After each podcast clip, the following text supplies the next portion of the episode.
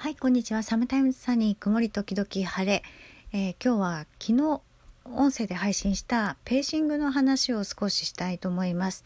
でペーシングがまあ難しいのは難しいんですよね。というのはどこを基準にえー、比較していくかっていうのがまず難しいです、えー、健康な時の自分を基準にしてでそれよりはだいぶ抑えたつもりの活動量で、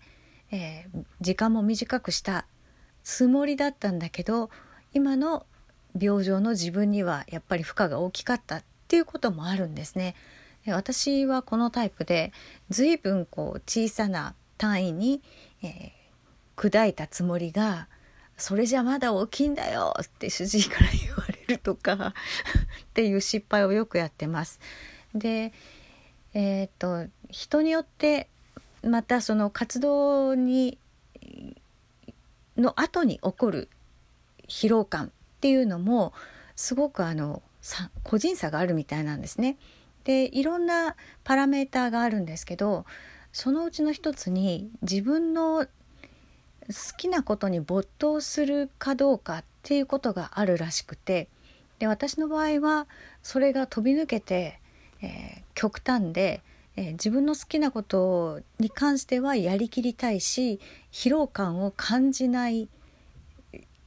タイプであるというふうに、えー、言われています。まあ、これ検査で出るんですけれどもなので、えー、好きなことをやってる時ほど短時間にしなさいって言われるんですけどまあそれも難しい話で えー、わかんないんですよね。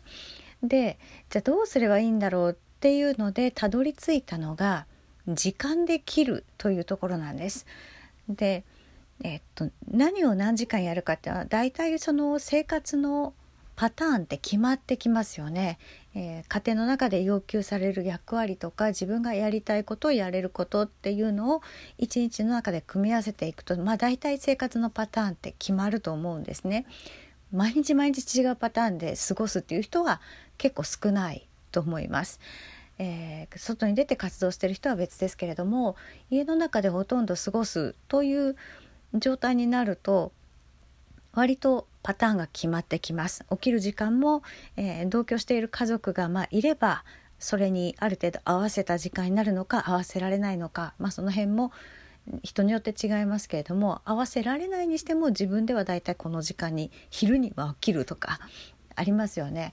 でパターンが決まってくるとじゃあ、えー、どの活動を大体何時ぐらいまででこの活動を何時ぐらいまでっていうパターンで1回1週間ぐらいその生活を続けてみて続けられたら続けてみてその後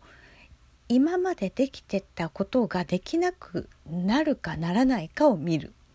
っていうふうに判断基準を持て。というふうに言われています。これは主治医からなんですけどえ今までできてたことまあ新しいパターンを作ったらその反動が出るとか疲れる、まあ、新しいパターンに馴染めない疲れるっていうのは当然の反応としてあるんですけどそれが例えば1週間1ヶ月単位で響いて今までできてた ADL ができなくなるのかどうかっていうところで判断しないとあの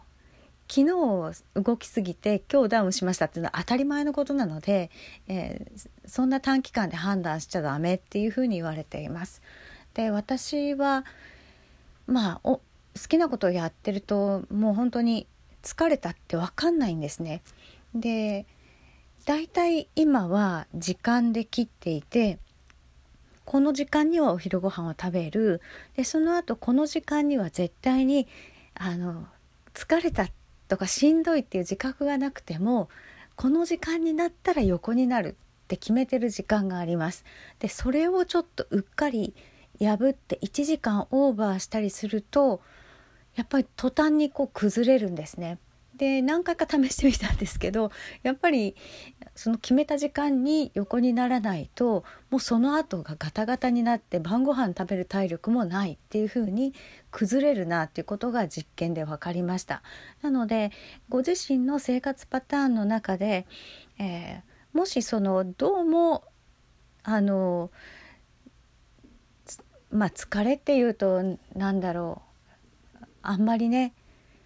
しっくりこないんですけどその負債を持ち越すような感じ。翌日までもそのしんどさを持ち越してどんどん負債が溜まっていくような感じだったら今やってる活動をより短時間にしてみて、えー、疲労の自覚があろうとなかろうと一旦休憩を挟むっていう風に調整してみて、えー、私みたいにその疲労感の感じにくい方はそのタイムスケジュールに厳格に従って、えー、生活を刻んでみると、えー、自分の体感に、えー、あんまり頼らないでうまくペーシングしていけるんじゃないかなと思います。うんですね時間以外に他になんか定量的に測れるものがあれば、ね、それを使われてもいいと思います。なんかあの腕にはめるなんか活動量計みたいなのを使って管理してる人もいますしそれでうまくいってるっていう人もいるんですね。なので自分に合う方法っていうのが、まあ、今いろんなデバイスが出てるので、えー、なんだろう例えば外に出る時だったら歩数で管理している時間じゃなくて歩数で管理しているっていう人もいますので何か定量性のあるもの数で数値で測れるもので管理してみるというのが意外と分かりやすいかもしれません。それでは